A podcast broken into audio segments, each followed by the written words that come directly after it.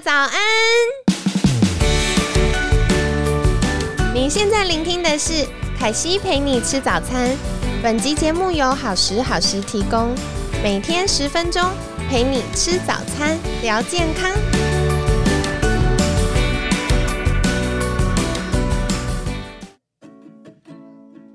嗨，欢迎来到凯西陪你吃早餐，我是你的健康管理师凯西。今天呢，邀请到凯西的好朋友，厉害的，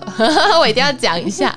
功能医学营养师 Lucy。Hello，大家好。今天我也要问一个魔王题，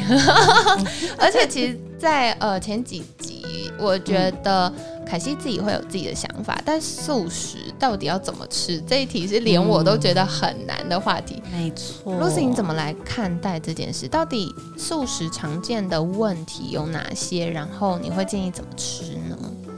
我觉得啊，这是一个魔忘记的问题。我先从大方向来说，我觉得吃素是好的，也是一个健康的方式，也是一个对地球。对生态很友善的一种饮食方式，但的确现阶段就我们的生活模式啊，就我们目前的这个社会这些工作的步调来说，吃素是蛮困难的。尤其是我们台湾人普遍习惯外食嘛，因为我们生活步调太快了，我们希望能够很快速的就可以很简单的解决完一餐。那在这样的状况之下，要吃素的时候，就很容易吃到加工食品。尤其台湾是一个吃素文化非常具有悠久历史的国家，因此我们素食产品的类型有非常非常的多。那我们营养师最常遇到的就是吃素吃到有代谢症候群的人群。哇，对我们以往都觉得吃素是比较健康的，对，但是真的很多吃素的人，他如果没有特别去注意到的时候，他很容易吃到有很多加工食品在里面。例如说，我们说一些素肉、素鱼啊，它在制作的过程之中，它是透过很多增加很多的油脂，然后重新去堆叠它的豆皮的形式，重新去折叠。所以它在加工的过程，它就夹带了很多又不是那么优质的油脂在里面。那长期吃下来哦，那就很容易去造成我们一些心血管还有代谢上面，甚至有血糖上面的问题，这都是非常常见的。的确是哎、因为我觉得，如果今天我们吃了一个什么自己很开心的小 NG 的食物，也就算了，因为获得了开心。但是这些隐形热量或一些容易让身体发炎的物质，在我们不知不觉就吃进身体里，其实有点冤枉。真的，因为通常我们吃素都是为了友善环境跟为了改善身体健康嘛，但是素食当中很多隐藏的地雷在里面。嗯，那除了我们刚刚说的，很容易吃到加工食品，很容易吃到高油脂，甚至是油炸过的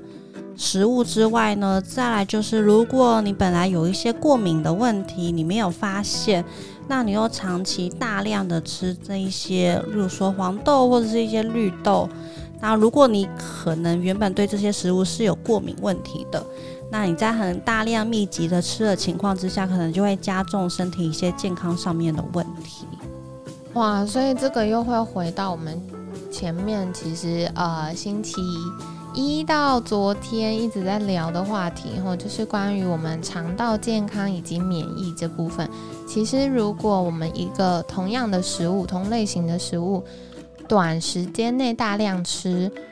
它就很有可能引发我们免疫系统的一些错乱的状况，嗯，没然后就开始出现过敏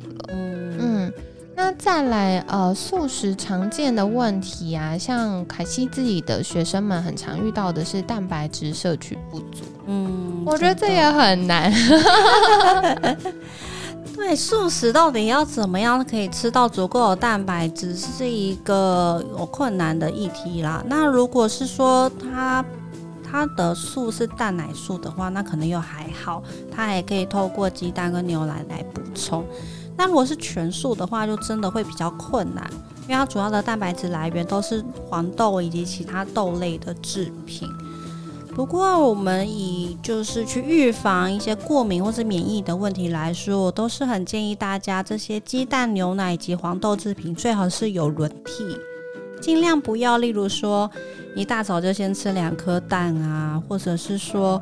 呃每一天都疯狂的吃黄豆的制品。最好是在三餐之中，这三样食物能够有一些轮替，或是早餐也不要固定只吃某一类的食物，那现在早餐上面也能够做到一些轮替。那怎么样去降低我们吃这一些容易造成过敏的食物的风险呢？我觉得可以参考一些德国的饮食习惯啦，因为老实说呢，我当初在德国学营养学的时候，真的是蛮冲击的一件事情，就是我发现来德国的营养学，它在整个国家政策上面就是建议大家尽量吃素的。哦，好有趣哦！对，他们是建议一个植物性的饮食，那他们在国家的饮食建议上面呢，就建议大家每一个礼拜只吃三到五次的动物性。肉类哦，三到五次，所以我们一个礼拜其实有二十一餐，没错。那大部分都是吃素的，真的，就真的这个频率是非常的低的，只是有点超乎我们原本主流营养师的想法啦。因为我们原本觉得说，如果一个礼拜只吃个一半，如果说十次就已经相对来说比较低了，但德国甚至建议说，你只要吃到三到五次的动物性食物来源。那当然是很建议要多吃鱼啦，因为鱼有丰富的 EPA、DHA 嘛。那所以说呢，德国是怎么样从动物性的食物来源以外，再去额外增加蛋白质呢？德国人非常喜欢吃五谷杂粮，他们会吃大量的杂粮，例如说黑麦啊、荞麦啊、燕麦啊，他们很少会单吃小麦制品。他们都是会混搭非常多的杂粮在里面，那其中甚至是有一些呃，就是说豆类啊，各种豆，鹰嘴豆啊，因为这种杂粮，它们分别都有不同的这些氨基酸的组成。那这一些食物，它们在淀粉类食物当中也是属于蛋白质含量比较高的淀粉类食物。那如果你一整天吃下来，你都不是以单纯的精致小麦为主，你都是杂粮类的话，累积起来你的蛋白质摄取量也不会太低。哦，原来如此，所以其实不只是我们一般想象的鱼啊、肉啊或蛋啊、牛奶等等，有一些在我们可能摄取主食的过程当中，也可以补充一些蛋白质。没错，而且德国人在。那个坚果种子上面的摄取量是非常大的，他们常会在他们的这个黑麦杂粮面包里面再加上一些葵花籽之类的这种种子类的，一方面增加好的油脂，一方面增加其他蛋白质的来源。嗯，理解理解。那接下来啊，想要请教的就是有些人吃豆子，黄豆、绿豆，呃，黄。绿豆还好，黄豆或者是毛豆这些东西可能会胀气。嗯，到底为什么会这样呢？哇，这真的也是一个很好的题目。对，我们在前几次的时候，我们有聊到豆类，它都含有一种物质叫做凝集素，就是说，我们说这一些豆类呢，它本身是植物的种子嘛，它有个目标，它有个任务，就是说，它希望不要被动物消化。它希望能够保留它的种子进到土壤里面发芽茁壮，所以当我们想要消化这些豆类的时候呢，我们就要先破解它的外皮，先去排除掉它的凝集素之后，我们才能够消化吸收它。那如果我们有一些人天生肠胃道比较弱，或者是免疫系统比较反应比较大的时候呢，我们可能就会对这些凝集素有一些反应。所以，我们前几次有聊到一个很不错的方式，就是说，我们先去泡水发芽。对，那这些黄豆啊、绿豆啊，如果你先催芽，或者是说你也不一定要真的要催芽，你就是泡水，有足够的时间泡水。那我们常常说，这些泡水的技术也不是新的嘛，它都在我们传统的饮食文化里面。其实我们以前，呃，老一辈的人他们都知道这一些。五谷杂粮在吃之前要有一个一定时间泡水的过程，那在这个泡水的过程呢，就可以让这些凝集素大量的流掉。那你后面在烹煮在吃的时候呢，你就会消化吸收的比较好，也比较不会容易造成一些过敏的反应。哇，真的很感谢 Lucy 这么详细的介绍。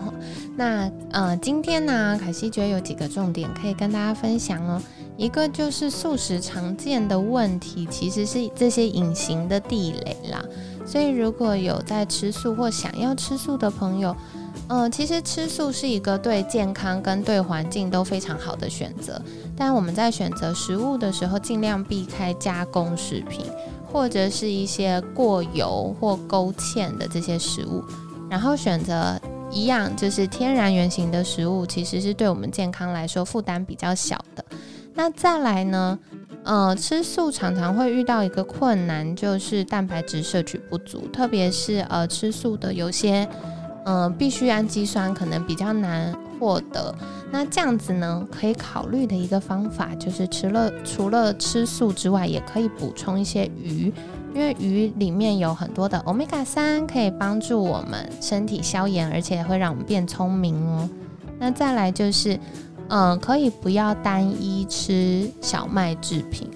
可以尽量选择五谷杂粮，然后或者是像鹰嘴豆也是不错的选择。那在这样子呢，除了可以补充一些我们需要的糖类之外，也可以补充很多，呃，像是好的油脂或者是蛋白质。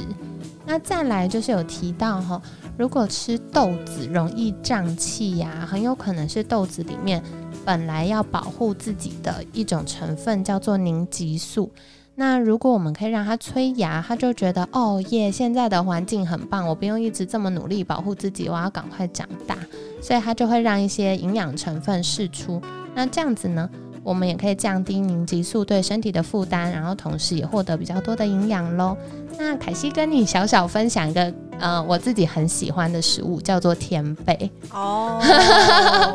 我以前觉得天贝听起来很可怕，因为它是豆豆发酵的东西，说黏黏的。但非常好吃。